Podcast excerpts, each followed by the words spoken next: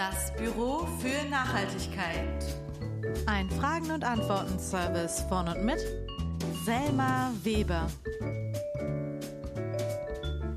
Heute mit der Bonusfolge 5.2, in der es noch immer um das Thema Nachhaltigkeit in den darstellenden Künsten geht. Oh, eine Bonusfolge. Und weil es eine Bonusfolge ist, werdet ihr gar nicht so viel von mir hören. Ich werde nämlich explizit meine GästInnen zu Wort kommen lassen. Ihr werdet in den kommenden Minuten Stefan, Andrea und Marion kennenlernen. Alle drei beschäftigen sich mit Nachhaltigkeit in den darstellenden Künsten. Das hier ist übrigens nicht nur meine erste Bonusfolge, sondern auch meine erste quasi integrale Sprachnachrichtenproduktion. Ja, es war eigentlich irgendwie wie so häufig. Beim Interview mit Stefan hat die Podcast-Aufnahmesoftware einfach mal gar nicht gefunzt. Bei Andrea und Marion kamen Termine dazwischen. Naja, das Leben halt. Deshalb habe ich mich spontan dafür entschieden, den drei meine Fragen separat per Sprachnachricht zu schicken. Die Sprachnachrichtenantworten hört ihr zusammengeschnitten jetzt. Ah, und last but not least, wenn ihr mehr über die drei und deren beeindruckende Arbeit erfahren wollt, dann schaut einfach in die Show Notes. Da findet ihr Links und Infos. So, lange genug gequasselt. Der Sprachnachrichten-Interview-Zusammenschnitt startet. Erste Frage. Stelle dich und deine künstlerische Praxis, deinen Arbeitsschwerpunkt und deine Arbeitsorte in ein bis zwei Sätzen vor. Ja, guten Tag. Also, ähm, meine, mein Name ist Stefan Guillain-Roussel. Ich bin äh, hier hauptsächlich in Luxemburg basiert mit einem künstlerisches Büro und arbeite als äh, Regisseur, Bühnenregisseur, aber auch als äh, Dramaturg und äh, Kunstkurator, Ausstellungskurator. Ähm, einen großen Teil meiner Arbeit ist wirklich äh, Fragen der künstlerischen Interdisziplinarität gewidmet und jetzt seit zwei Jahren hauptsächlich auch äh, auf einer Ebene, die ich äh, Permakultur genannt habe. Und zwar, ähm, wie wir ähm, sensibel mit den ganzen Ökosystemen in Dialog kommen. Hallo, mein Name ist Andrea Kühnemund. Ich habe Theaterwissenschaft und Kunstgeschichte studiert und dann jetzt gerade noch ganz frisch mein Diplom im Bühnen- und Kostümbild gemacht. Mein nächster Arbeitsort wird das Theater Bremen sein und ich bin schon sehr gespannt, wie sich das Thema Nachhaltigkeit dort verhält. In meinem bisherigen Studium wurde es immer größer über die Zeit, nicht nur in meinen eigenen Projekten, sondern auch meine Professorin ähm, die nun nächstes Semester auch ein Semesterprojekt zum Thema Nachhaltigkeit am Theater anbieten will. Ich bin also quasi noch ganz frisch vom Unistudium in dem Thema und genau, stehe quasi kurz davor, das auch in mein Arbeitsleben zu integrieren. Hallo, ich heiße Marion de la Porte und momentan arbeite ich in Luxemburg. Ich habe dort vor ungefähr einem Jahr ein kleines Architektur- und Designstudio gegründet und das heißt An Atelier of Other. Und ich glaube, was die Arbeit dort so ausmacht, ist ein bisschen die Idee, dass wir Baumaterial wiederverwertigen möchten. Und äh, im Besonderen haben wir ein Forschungsprojekt, das heißt Reviving Fiberglass. Und da beschäftigen wir uns mit altem Fiberglas von alten Booten und wie man das auf eine ganz einfache Art und Weise wiederverwertigen könnte. Das heißt, Möbel daraus machen oder Lampen haben wir gemacht. Und das war dann eben auch, wie ich auf die Theaterproduktion äh, gekommen bin. Äh, wir haben nämlich mit diesem Forschungsprojekt ein äh, Theaterstück geschrieben. Das Forschungsprojekt war dann halt das Bühnenbild. Dieses Theaterstück heißt The Exquisite Boats und es war mit äh, Bea Paquet geschrieben. Es konnte leider nicht aufgeführt werden aus technischen Gründen, aber ja, das ist, wie ich zur Theaterproduktion gekommen bin.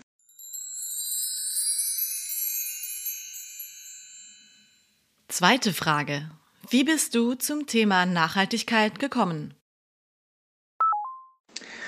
Also ich würde sagen, es gab eindeutig einige oder verschiedene Momente. Ähm, und zwar, die sind äh, also teilweise mit sehr, sehr engen, sehr privaten, ich würde fast intimen, ähm, also Ereignissen verbunden. Ähm, einen davon, vielleicht der erste, ist, dass ich ähm, schon seit einigen Jahren mich wirklich viele Fragen gestellt habe über meine eigene künstlerische Arbeit. Und zwar, ich fand es äh, ästhetisch, äh, wie soll ich sagen, fand ich ähm, meine äh, Untersuchungen äh, interessant, also von, von jetzt nicht äh, in, in, in Bezug auf Audience oder Kritik, aber was, also was ich untersucht habe, war einfach für mich spannend. Aber ich habe immer wieder gemerkt, das ist nicht genug teilweise in die Realität ähm, äh, so fixiert, aber auch nicht äh, genügend mit politischen Fragen verbunden. Und vor mehreren Jahren habe ich meinen Ehemann kennengelernt und der sehr, sehr engagiert ist. Äh, ich würde fast sagen Aktivist. Und ähm, dann kamen für mich wirklich Fragen, wie kann ich endlich eine Arbeit entwickeln, der mehr in diese Realität äh, Grund äh, nimmt. Und ähm, vor drei Jahren kam immer mehr für mich, also ich wurde immer, ich weiß nicht, das ist vielleicht auch mit der Alter zu tun. Ich werde, ich bin jetzt 46 und wurde immer mehr ähm, sensibel auf Fragen die, sagen wir so grob gesagt, mit Natur verbunden sind. Und ähm, dann kam natürlich Covid und das wurde dann also für mich extrem eindeutig und ich habe dann oh, eigentlich schon davor so Maßnahmen genommen. Ähm, und zwar zum Beispiel gesagt, ich fliege jetzt gar nicht mehr. Äh, ich probiere in meine eigene persönliche Leben da sehr aufmerksam zu sein. Und jetzt probiere auch so gut wie möglich sehr kritisch äh, zu bleiben. Also ich, ich bin sehr sorgfältig äh, mit dieser ganzen Greenwashing auch umzugehen. Was ist da äh, los? Und ähm, ja, und das, das, ist jetzt per, also wie soll ich sagen, das ist jetzt ganz zentral für mich geworden äh, und es hat äh, dazu geführt, dass ich zum Beispiel äh, die Theaterföderation hier in Luxemburg, äh, wo mein eigenes künstlerisches Büro Projekt, Projekten, so heißt das Büro, ähm, ist auch äh, ähm, Mitglied, äh, dass wir da ein, ein, eine Gruppe organisiert haben, der sich genau mit äh, Ökoresponsabilität, Nachhaltigkeit äh, sich beschäftigt. Also zunächst mal würde ich sagen, war prägend, dass ich in einem Dorf aufgewachsen bin, in dem es sowieso nicht viel gab und äh, vor allem keine Geschäfte, um irgendwelche Materialien zu kaufen. Ich aber schon immer gerne genäht, gebastelt, gebaut habe und so recht früh diesen Materialblick gelernt habe, alles als Material zu sehen und nichts als Müll. Aber ich würde sagen, konkret zu kapieren, wow, da ist eine riesen Klimakrise und die betrifft uns alle und es ist wirklich nicht mehr witzig. Ähm, das war ja, ich würde sagen, so mit so dass es so einen Schalter umgelegt hat, wirklich vor zwei Jahren erst, ähm, als Selma, du mir diesen Artikel geschickt hast zum Thema äh, Abschmelzen der Pole. Also dass das Abschmelzen jetzt schon so weit ist, wie man eigentlich gedacht hätte, dass es 2090 ist. Und äh, dass quasi, dass es so einen verstärkenden Prozess gibt von der Permafrost, der auftaut, dabei Pflanzenmaterial freigesetzt wird, von Mikroben zersetzt wird, die wiederum die Treibhausgase extrem in die Höhe treiben und dass es dadurch immer schlimmer wird und eben das nochmal ein Effekt ist, den man bisher noch gar nicht bedacht hat.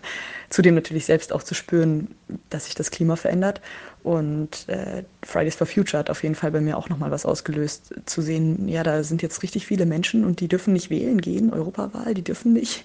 Äh, ich habe diese Stimme, was mache ich damit? Das war auf jeden Fall auch so ein sehr berührender Moment für mich.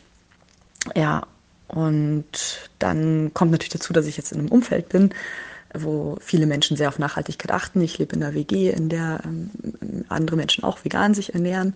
Und ähm, das hat mir auf jeden Fall total geholfen, meine Ernährung auch umzustellen, einfach eine Community dafür zu haben. Und äh, ja, in dem Moment, wo man die Einzige ist, ist es halt sehr viel schwieriger zu sagen, ja, bitte, aber vegan, als wenn man halt in einem Umfeld ist, wo alle eh, also wo das für alle eh selbstverständlich ist, in welches Restaurant man geht oder welche Dinge man bestellt. Äh, das ist auf jeden Fall was, was ich auch sehr wichtig finde in diesem Kontext.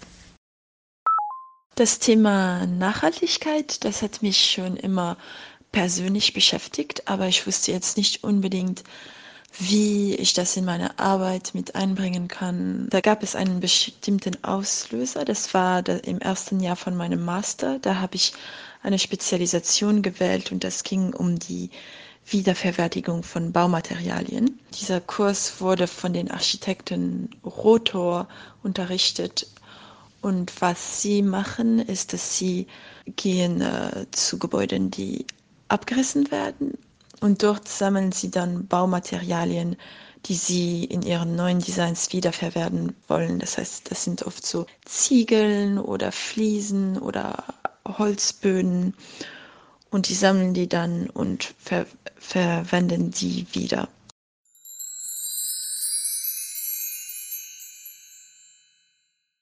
Dritte Frage. Wie baust du Klima- und Umweltschutz in deine Arbeit ein? Baust du es inhaltlich oder gestalterisch ein?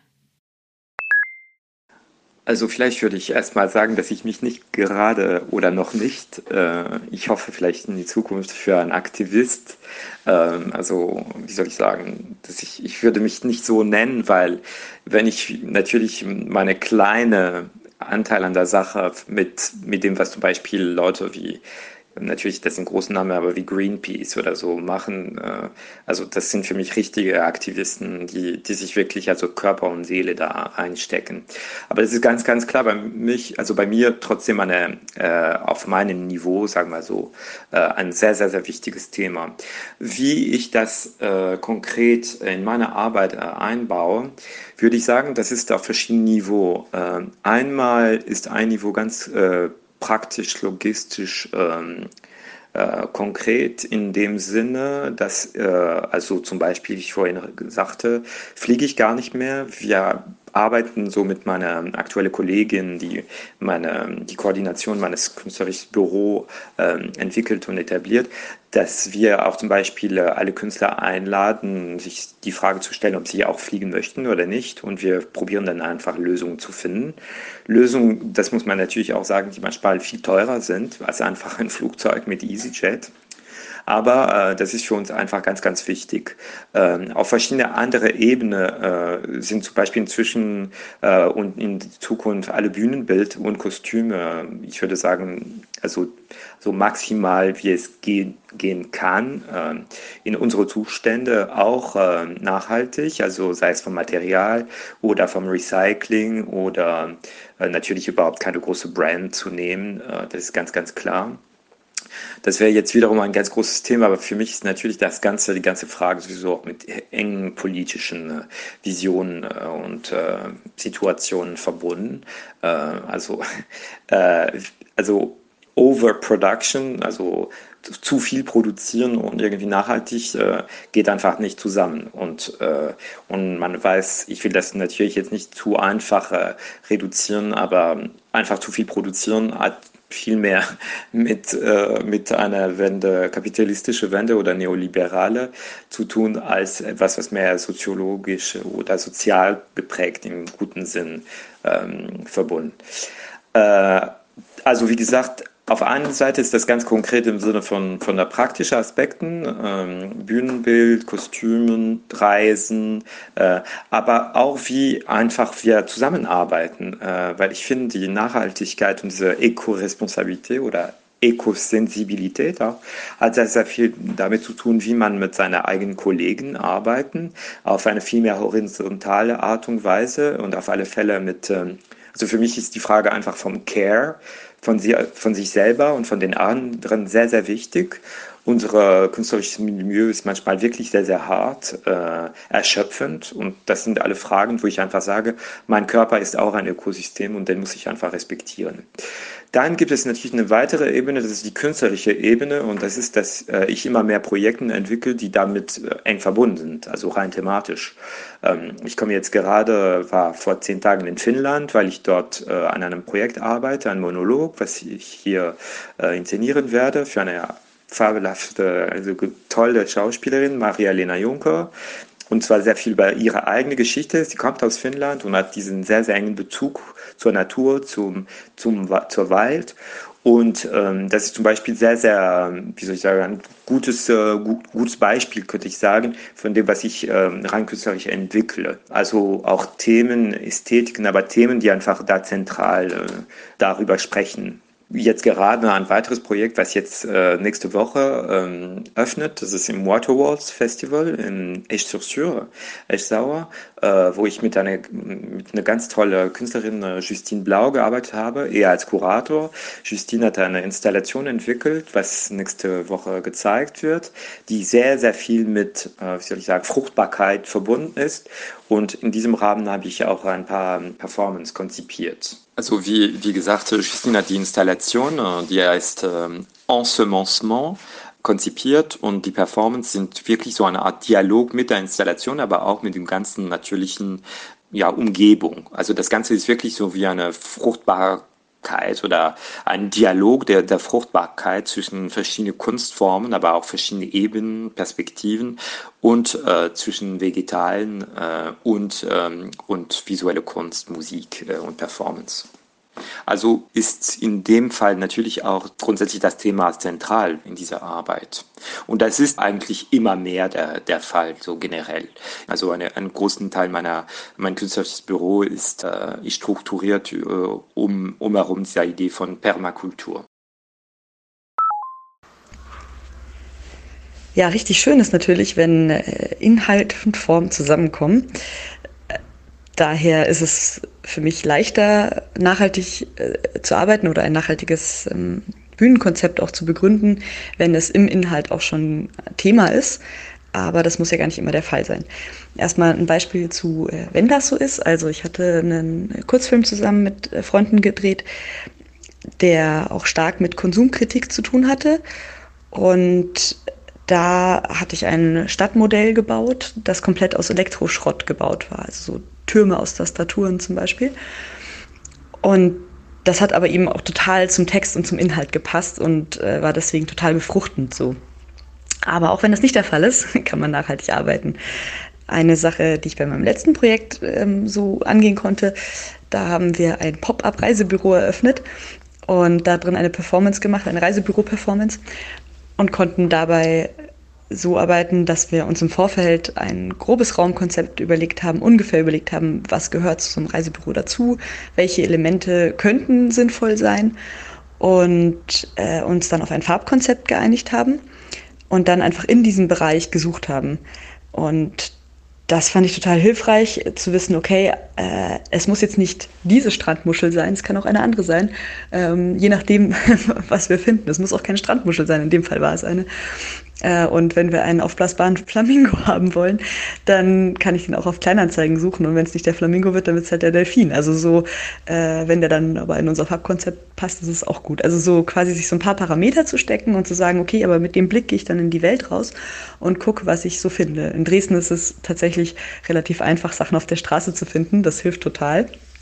Äh, aber es gibt natürlich auch in jeder Stadt Bezugspunkte. Es gibt äh, Materialvermittlungen und ähm, verschiedene Sammelstätten, Fundi, die man benutzen kann. Und das ist natürlich ein ganz wesentlicher Punkt, die ausfindig zu machen. Äh, da gibt es aber auch schon Netzwerke, wie zum Beispiel das Nachhaltigkeitswiki, das daran arbeitet, solche Orte zu sammeln, sodass man auch als Bühnen- und Kostümbildnerin, wenn man in eine neue Stadt kommt, in der man bisher noch nicht gearbeitet hat, diese Orte ziemlich schnell findet. Allerdings hat eigentlich auch jedes Theater, an dem ich bisher war, irgendwie jemanden, der das im Blick hat. Es gibt immer irgendwo eine Liste von den besten Second-Hand-Shops in der Nähe oder so. Das ist halt auch ganz wesentlich, da sich direkt zu informieren und sich sofort diese Listen zu holen, am besten auch schon mal eigene ähm, Touren darin zu machen. Mir macht es natürlich auch total Spaß, in diesen Trödelhallen rumzuhängen und da schon mal so zu gucken, was ist das Potenzial dieser Orte. Und dann hat man natürlich schon so ein bisschen im Blick, was geht äh, und das dann eben mit dem Konzept abzugleichen und die Dinge zusammenzusuchen. Eine weitere Form zu arbeiten ist natürlich auch, sich zu überlegen, welche Materialien gibt es hier eh. Wohne ich vielleicht in einer WG, die wahnsinnig viele Tetrapacks sammelt, weil unglaublich viel Hafermilch getrunken wird? Oder habe ich zufällig Freunde, die Klopapierrollen sammeln und können wir nicht mit denen was machen?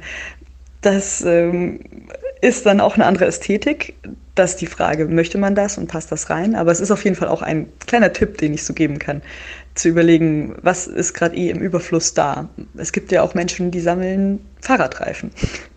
oder andere Gegenstände, die, äh, bei denen man weiß, ach, in der Stadt fällt in dieser Firma immer das haufenweise an. Können wir nicht damit arbeiten?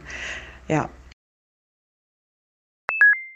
Ähm, das Projekt hat mit ähm, einer Forschung im Fiberglas ähm, angefangen und das war Fiberglas von alten Booten, weil es noch nicht wirklich eine Art und Weise gibt, das Fiberglas zu recyceln.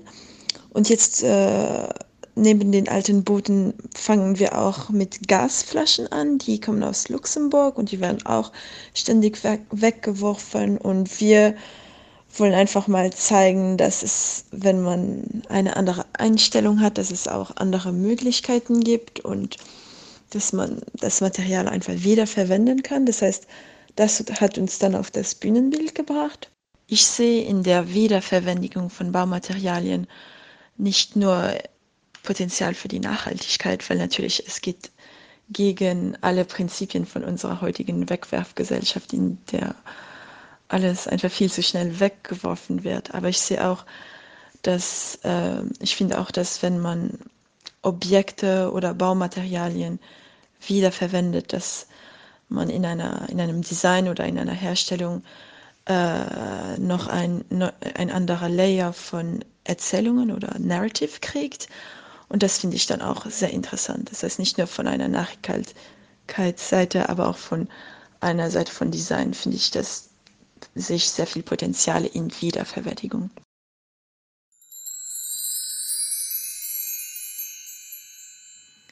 Frage 4.1 Stefan, wie siehst du als etablierter Künstler die Lage in Frankreich und Luxemburg? Ja, vielleicht noch äh, eine, eine kleine Antwort zu dem, was sich in Frankreich äh, abspielt. In Frankreich interessanterweise ähm, ist das Ganze sehr zwiegespaltet und zwar in, in Sache wirklich darstellende Kunst äh, gibt es immer mehr äh, Aktionen. Äh, ich denke zum Beispiel im Süden hat sich da eine ganz großen, wie soll ich sagen, äh, so eine Gruppe organisiert, wo, Festival d'Avignon in off äh, Festival d'Aix-en-Provence, also Opernfestival, ähm, mit verbunden sind und die sind wirklich da sehr, sehr voran. Äh, aber parallel auf der anderen Seite, wenn man beobachtet, was sich in der Gesellschaft abspielt, hat man das Gefühl, die sind total, äh, wie soll ich sagen, so auf eine ziemlich prähistorische äh, Lage. Also das ist, ähm, das ist äh, natürlich äh, schon speziell zu beobachten. Wir sind da in Luxemburg in einer sehr, sehr interessanten Epoche, weil äh, es gibt so viel zu tun, aber ich habe das Gefühl, da gibt es auch eine wahnsinnige Energie mit unserer großartigen Kulturministerin, die sich da auch sehr involviert. Äh, und, äh, und das ist natürlich äh, sehr, sehr spannend.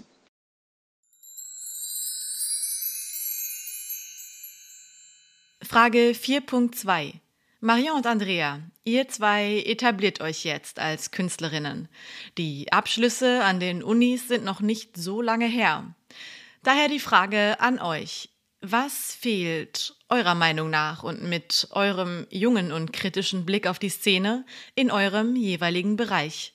Was sollte sich ändern? Ja, ich denke, eine Sache, die äh, wirklich fehlt, ist so ein äh, Umdenken im Kopf und natürlich nicht bei allen. Ich erlebe es wirklich gerade sehr, dass viele Theater Nachhaltigkeits-AGs gründen, dass es sehr viele Menschen in meinem Bereich gibt, die sich darüber Gedanken machen. Aber ähm, ja, ich glaube, eine positive Einstellung zum Thema Nachhaltigkeit und einen Wert darin sehen, Dinge wieder zu benutzen. Also zu sehen, dass jeder Gegenstand eine Geschichte trägt, die auch mitvermittelt werden kann oder die sich weiterträgt und dass es eine schöne Sache ist, dass sich Geschichten weitertragen.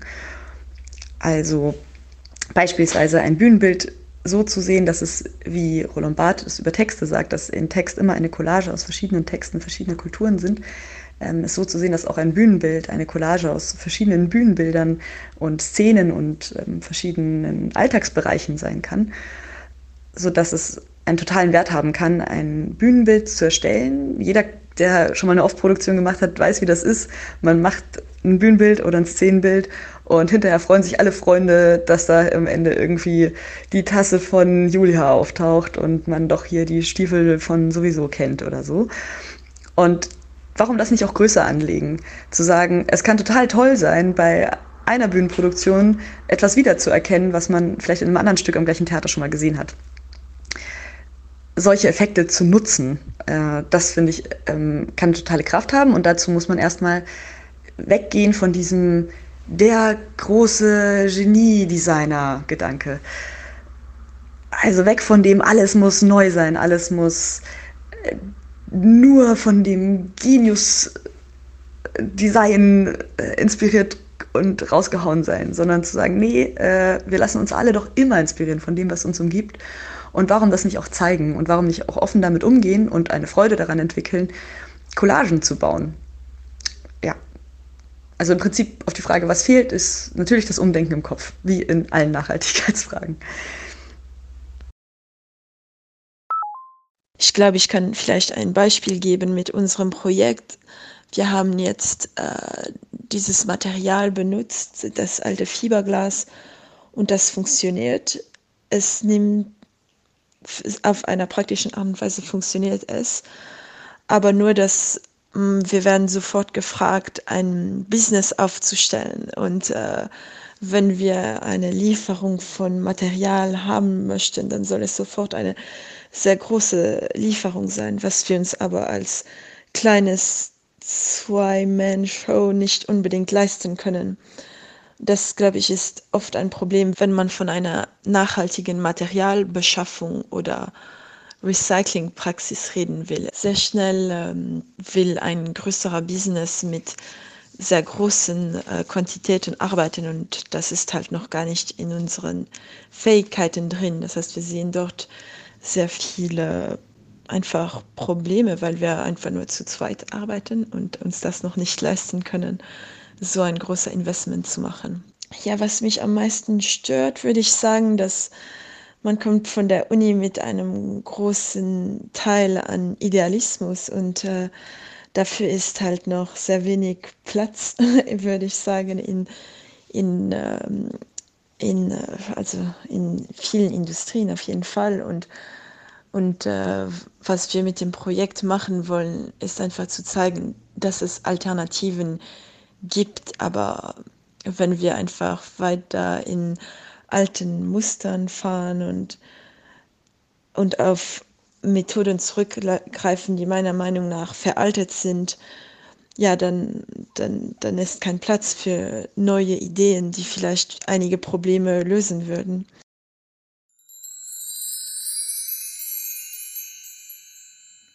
Frage Nummer 5. Stelle dir vor, du hättest ein bis zwei Wünsche frei, ganz gleich wie realistisch oder unrealistisch. Was sollte sich in deiner Praxis oder in deinem künstlerischen Bereich definitiv ändern? Also die Frage ist natürlich super interessant, äh, auch nicht ganz einfach, wobei träumen zu können ist super wichtig, vor allem gerade jetzt und in dieser Zeit, in dieser Epoche.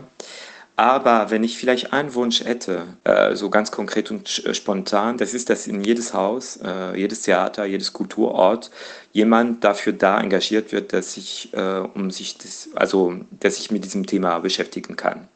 Äh, also äh, ich muss zum Beispiel am Théâtre de Liège in Belgien denken, der vor ein paar Monaten jetzt jemand angestellt hat, der wirklich Fulltime ist, dafür sich mit Nachhaltigkeit zu beschäftigen. Also das wäre schon mal ein Wunsch. Jetzt habe ich einen viel größeren Wunsch, das ist, dass wir endlich mal in unsere ganze Gesellschaft äh, das im Zentrum bringen. Und zwar nicht auf eine Art und Weise, die total mit Eco-Anxiety zu tun hat, also mit Angst, Fear, aber vielmehr mit einer äh, sensible, respektvolle Art und Weise, um einfach äh, voranzukommen und auch, naja, ich würde nicht sagen Lösungen zu finden, aber gemeinsam das äh, zu äh, bedenken. Das heißt auch wahrscheinlich ganz, ganz klar politisch äh, die zentrale Frage zu stellen. Aber äh, das kann nicht mehr ein sekundäres Thema sein. Aber das heißt nicht, dass man dafür einfach permanent äh, Angst aufbauen und uns damit wirklich das Leben, äh, wie soll ich sagen, sehr auf eine sehr destruktive Art und Weise, ähm, ja, wie soll ich sagen, da wirklich äh, äh, uns destabilisiert, äh, sozusagen. Ja, darüber hatten wir auch an meiner Hochschule noch sehr viel drüber geredet, weil wir ein Open Space Format hatten. Meine Professorin Barbara Ines möchte nächstes Semester auch das Thema Nachhaltigkeit als Semesterprojekt anbieten. Und deswegen hatten wir schon vorab eine Diskussion darüber. Da kamen verschiedene Ideen auf, die ich als sehr begrüßenswert erachte. Eine Sache wäre, wie wäre es, wenn man eine Art Klimabudget hätte? Man setzt sich vorher eine Zahl an Emissionen, die es höchstens sein soll. Und auf der Basis kann man ganz anders diskutieren, ob jetzt der Flug sein muss für die Bauprobe oder ähm, äh, welches Material vielleicht man in Kauf nimmt. Und natürlich soll das am Ende gegen Null gehen irgendwann, aber für den Übergang wäre das vielleicht äh, eine wünschenswerte Sache, da es ermöglichen würde, dass alle auch mal sehen, was eigentlich alles Klimakosten sind, sage ich mal. Ich glaube, das würde helfen, um das Bewusstsein dafür zu schärfen, auf allen Seiten und für verschiedene Themen und dass es nicht immer nur das Bühnenbild helfen muss, aber natürlich auch. Ja, eine Offenheit natürlich aller Beteiligten und eine Sache, die auch sehr wichtig ist, ist natürlich das Arbeiten aus dem Fundus, aber auch modulare Systeme. Bei Podesten hat das eigentlich jedes Theater bereits und auch schon länger, dass es klare Standardmaße für Podeste gibt und so, wenn ich jetzt ein Bühnenbild entwerfe, klar weiß, ja, einmal zwei Meter Podeste werden die haben. so, und dann muss man sich halt vorher vielleicht informieren, sind es Scherenpodeste oder Steckfußpodeste oder was auch immer. Man kennt aber die Maße grob. Und wenn es so etwas für auch mehr Dinge gäbe, also wenn man sich darauf verlassen kann, dass es bestimmte Wände immer gibt oder so. Das ist nämlich was, was ich sehr viel gesehen habe, dass Wände immer neu gebaut werden und dann wieder zerkloppt werden. Das ist total absurd. Da geht richtig viel Material drauf. Dass es dafür mehr modulare Systeme gibt, die auch an allen Theatern gleich sind. Damit eine Person, die auch neu in ein Haus kommt, was ja in der, ähm, im Theater sehr häufig der Fall ist, sich darauf verlassen kann, dass bestimmte Formen immer da sind. Ich glaube, das kann man noch viel weiter denken, viel mehr auch Element, Bühnenelemente. Ähm, ja, das, das wäre ein Wunsch. Okay, zugegeben, es sind eigentlich zwei Wünsche. Ich glaube, eine gute Änderung wäre, wenn mehr Wert auf Kreativität gelegt würde, weil wenn man sich vorstellt, zum Beispiel, wie viele Leute gehen jedes Jahr nach Paris, einfach nur um ins Louvre Museum zu gehen. Das sind, das, da, nur darin liegt so viel Wert für eine ganze Stadt, eine ganze Kultur. Und in Luxemburg finde ich das man, sage ich mal, dass ja die Kreativität oft ein, ein bisschen zu kurz kommt, ob man, ob es in Ausstellungen geht oder wie viele junge Leute ihre Kunst in Luxemburg können ausstellen. Das ist ja auch nicht so viel und wie viel Wert darin gelegen wird, finde ich, ist nicht genügend, weil es könnte die Stadt viel besser machen und das Leben in der Stadt, wenn die Kreativität Teil der Stadt wäre und Teil des Lebens in Luxemburg wäre.